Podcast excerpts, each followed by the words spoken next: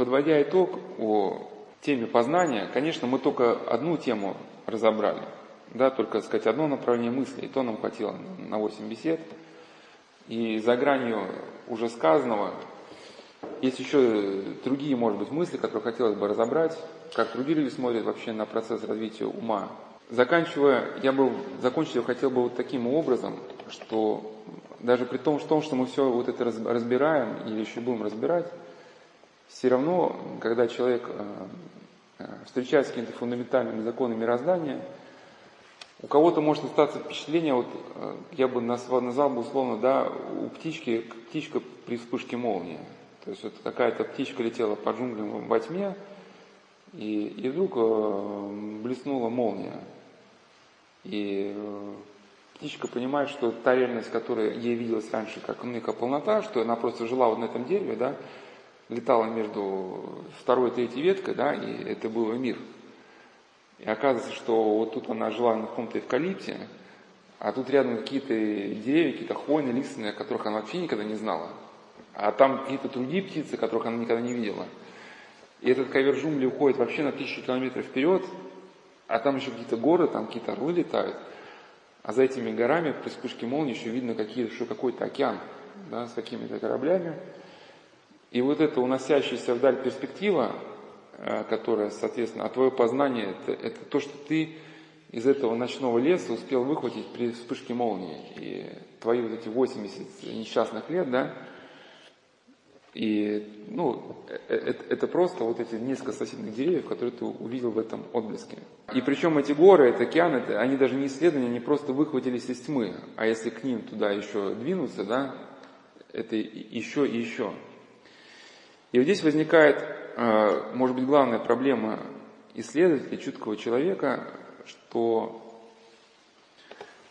перспектива, которая открывается перед человеком, который э, пришел к каким-то фундаментальным законам мироздания, которые вводят его в шире глубь, они настолько, э, сказать, идут вперед, что у человека вот этот вздох изумления может превратиться в восклицание ужаса, да, кто-то, один из э, западных авторов сказал, что человек обречен на познание. Да? То есть ничего знать он не может, но обречен на познание, но не может познать его во всей полноте. Этот момент очень прекрасно был озвучен преподобным Устином Попычем в его книге «Философские пропасти». То есть самые страшные проблемы человеческой мысли, которые мы боимся додумать, он там доводит до конца. И он говорит, слишком много познаний, слишком много ощущения. А что такое, а что такое мысль, что такое ощущение? Это все тайна, да? И может быть лучше человеку не знать ни вообще ничего, что наш э, разум – это просто крошечная свечечка, да, во тьме мировой тайны. Может быть лучше нам жить вообще без этой свечки, лучше может нам погаснуть, да, чтобы эти ужасные тайны не разливали на нас спать отовсюду. Потому что все, с чем человек не соприкасается, все это приводит к тайнам, да, и вот эти тайны, они, они повсюду. И тот человек, который по-честному пытается ответить на все эти вопросы, он понимает, что даже при детальном изучении любого вопроса он сталкивается с последним «зачем», на который он не имеет ответа. Да? То есть из всего мироздания, из жужжания пчелы, из кроткого глаза вала до нас разносит, доносится последнее «зачем», которое ставится после всех самых начальных ответов. Да? Ну, понимаете, да, что то есть, может быть, конечно, а, и у него есть в этой книге Митрилинг, глава Митрилинг перед тишиной. Мы вот эту главу разбирали в, цикл, в цикле бесед «Восточный цикл», кто захочет, может послушать, где мы сравниваем буддизм и христианство. Ужас падшей природы, там был такой раздел, «Восточный цикл», что Митрилинг, он стремился познать тайну, и тайна стала играть ним как птица, она то сядет с ним и когда он к ней приближается, она взлетает и уводит его дальше и дальше, пока он обессильно не умирает. Да, и он, вот что, он говорит, трудно быть философом, потому что философы э, бредут по жизни как ну, путники в караване, где кто-то в бесплодных песках время от времени от них умирает, а твой вождь становится просто могильным курганом. Да? И бежал за тайной мира, но ее не достиг. И для него вопрос разрешается во Христе, что вот эта бесконечность мира, которой человек ужасается, будучи осмысленное во Христе, становится вот этой бесконечной, бесконечной перспективой, да, в которой вот это познание и наша любовь, она, они не будут иметь предела. То есть все переворачивается с минуса на плюс. И э, бесконечность познания, она может иметь смысл только когда мы, мы верим, что мы вечны, вечной любви и вечны во Христе, да? Тогда только это не ужасает. Грубо говоря, вот те отдельные моменты, которые мы познаем, а может даже то, что мы познаем в жизни, это можно уподобить тоже маленького мальчика, который увидел звездочку, и он захотел, и, а рядом с этой звездочкой какой-то еще маленький лучик. Ему захотелось посмотреть, что это за второй лучик, он выбегает и видит звездное небо Кавказа, да? А там эти мириады звезд, вот этих э, тайн Вселенной. А у него нет ни инструмента, ни органа познания всего этого, да, ни времени. И действительно отсюда рождается вот эта буддийский, может, буддийская психотехника, скрыться, скрыться от всего этого познания, от ужаса предстания перед этой тайной, ну, скрыться в, в сознания, да, чтобы сознание погасло, и человек не страдал вот от ощущения невозможности познания. И поэтому э, вот, вот это действительно познание, оно неизбежно приходит, хоть мы договорились, что мы этот цикл рассматриваем не применительно к христианским идеям, а аргументы, которые и для светских людей, да, значимы. Но нельзя не закончить словами о Христе, потому что бесконечность мира, да, э, она рождает вдох изумления. И вдох изумления легко может привести в восклицание отчаяния перед тайной мира. И, грубо говоря, если не будет того, кто сумел бы на наши руки э, принять вот этот вздох, вздох изумления, чтобы он не перерос волос отчаяния, да, если не будет вот, вот, вот того, кто примет на руки, то, по сути, э, познание, оно не заканчивается ничем. Да, потому что чем больше человек стремится, тем больше он познает свое ничтожество перед раскрывшимся тайны, и, как я уже сказал, рождается вот это буддийское желание угаснуть. Вот эта вспышка, вспышка комарика, или как это, птички, да, при а, вспышка молнии, вспышка, это комарик в джунглях при вспышке молнии, да, этот образ, может, возможно, не знаю, откуда он родился, возможно, он заимствован из слов блаженного Августина. То есть, если бы не было Христа, дарующего бессмертия, что делать эту комарику, которого изумления остановился перед сотнями километров неизведанного. Он знает, что у него вот его комариной жизни не хватит просто долететь до этого океана, не говоря о том, чтобы его познать. И вот в своей книге «Исповедь» Блаженный Августин пишет такие слова. «Поздно полюбила тебя красота, такая древняя такая юная. Поздно полюбила тебя. Вот, был, э, вот ты был во мне, а я был во внешнем, и там искал тебя.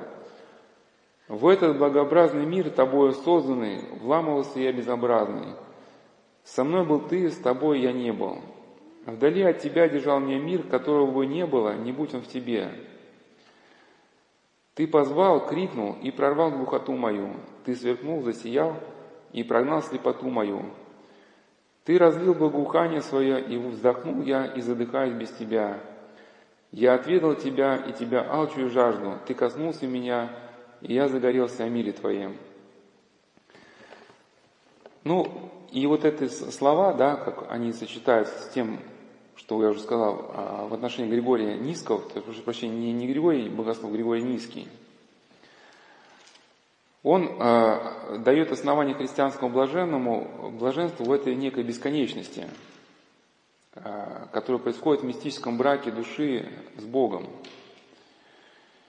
Душа, преисполняясь божественным присутствием, все более погружается в неистощимую сущность Бога, и бег это становится бесконечным.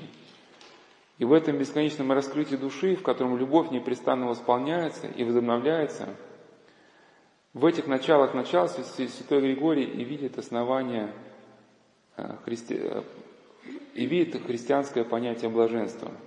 Ну и совсем мы закончим на чем? Э, в беседах мы говорили, что у академика Томского есть такой термин, называется интегральный образ.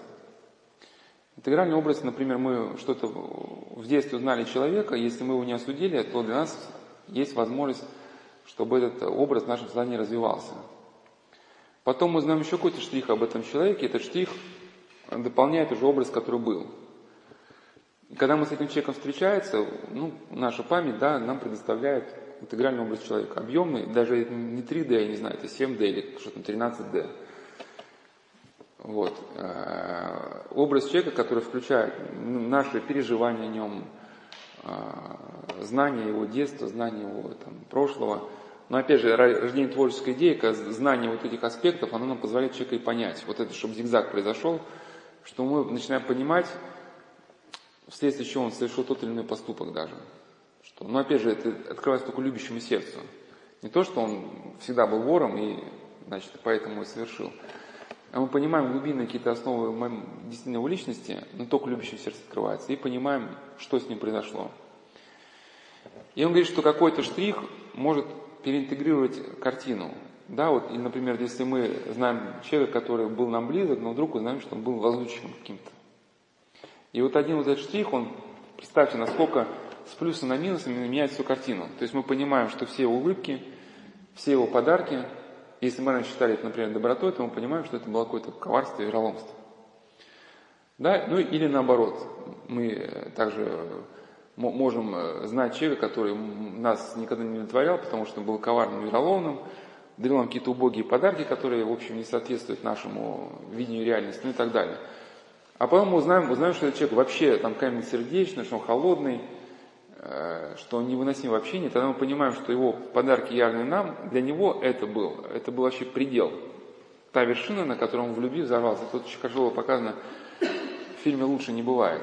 «Лучше не бывает», там, где Джек Николсон играет такого аутиста, аутиста с массой психологических проблем, когда женщина говорит, сделай мне комплимент – он говорит, я сегодня не принимал таблеточки. Она говорит, ну и в чем же комплимент? А оказывается, для него это был комплимент. Потому что, ну, обычно там, ты хорошо выглядишь. Он говорит, ты знаешь, я, ну, типа, я в депрессии всегда бываю. Ну, у него относительно там проблема постоянно там, очень замысловатая. Он там э, не может взяться за, за ручку двери, потому что мания чистоты. Ну, и чтобы ему более-менее как-то функционировать, ему нужны постоянно препараты, которые более-менее как-то в сбалансированном состоянии его мозги там поддерживали. Но когда вот это свидание было назначено, он, так себя хорошо почувствовал, что даже ну, как бы он решил, что сегодня он откажется от этих таблеточек.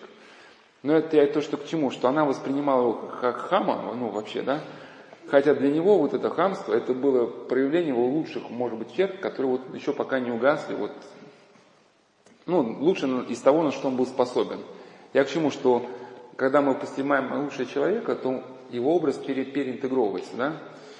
И поэтому в каком-то смысле можно, а, хотя мы договорились, что мы не будем говорить о, о сугубо богословских моментах, а то, что может воспринято только языком рациональным, но нельзя не сказать тоже о благодати, которая в каком-то смысле переинтегровывает все наши лекции. А, в каком смысле? Что, конечно, любовь можно рассматривать как, как нейрофизиологический да, э, термин, что она открывает нам путь который э, приводит нас к тому, что вот нас, э, вот эта радость жизни, сила творчества, она, ну, мы приходим к этому, да, что оживляет деятельность мозга, ну и так далее, и так далее. Я рассказывал, приводил часто примеры, наверное, один из ключевых, это пример Виктора Николаева, который солдат в Афганистане, но офицер, которого уже был обожжен войной, ну, то есть, ну, огрубело его сердце, Хотя он в детстве когда-то молился, но вот потом в советские годы вот, учился на военного, да, и в Афганистане мне отрезают голову, ну, огрубел. И однажды у него произошла вот эта, так сказать, переинтеграция. Увидев в госпитале солдата полностью без кожи, ну, то есть обожженная кожа была, он испытал к нему ну, сострадание. И когда он вышел на воздух, это было в Кабул, идет война, Афган, ну, афганская. И хотя вот это небо, небо войны, в котором вроде бы ничего хорошего нету, вот это сострадание привело к тому, что в нем проснулась эта а, радость и надежда на лучшее. Да, вот это сострадание, ну, прочту это даже отрывок. Что-то неизмеримо более важное для боевых друзей, товарищей, и для него теперь самого, для его родных, и для этой войны, и для Родины открывалось теперь в его душе – Сострадание к умирающему в госпитале, полностью обожженному бойцу, поначалу вызвавшему острую душевную боль, сейчас преобразилось в иное переживание, просветляющее сердце и ум и совесть. Виктор неожиданно вспомнил глубокое детство, когда он по-младенчески лепетал, тая при этом от небывалой радости. «Боженька, помоги всем! Боженька, спаси всех!» Беспричинная надежда на лучшее, беспричинная любовь ко всем без различия непроизвольно наполнили его огрубевшую в боях душу.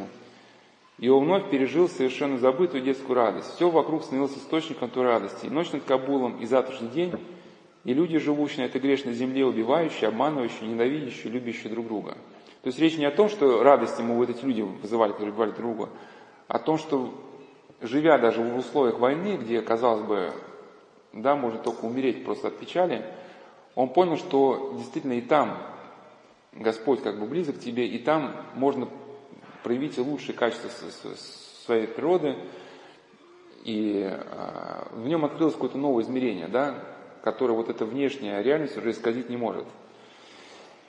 И до, ну, до, сих, до сего момента мы вот эти все примеры подобные им разбирали только с точки зрения нейрофизиологии. Но сейчас можно этот образ переинтегровывать, да, введя вот действительно идею благодати. Ведь с другой стороны, сострадание, милосердие, да, это, это есть исполнение заповеди Божьей блаженной милостивой.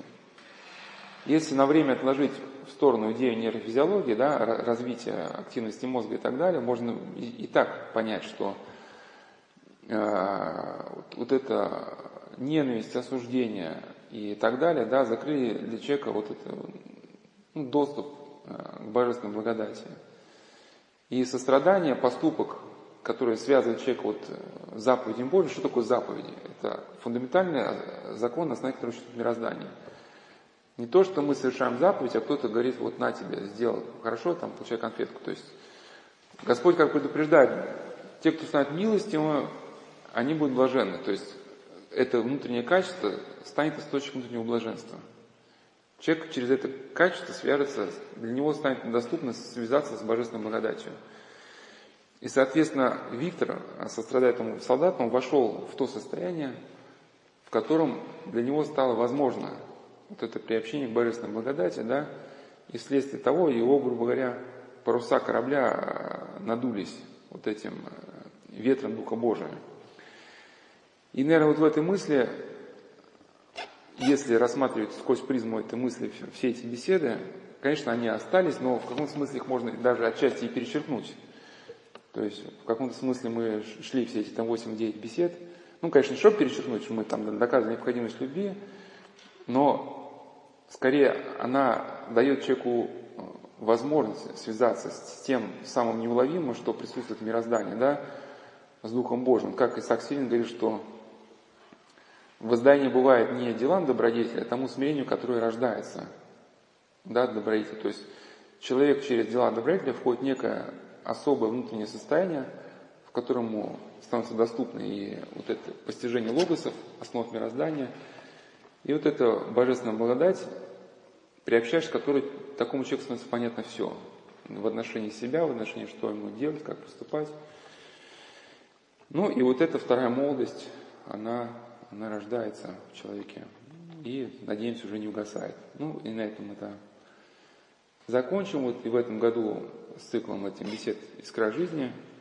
Если, наверное, будет продолжен, то может быть, только в следующем году, а может и не будет продолжено, что там время покажет.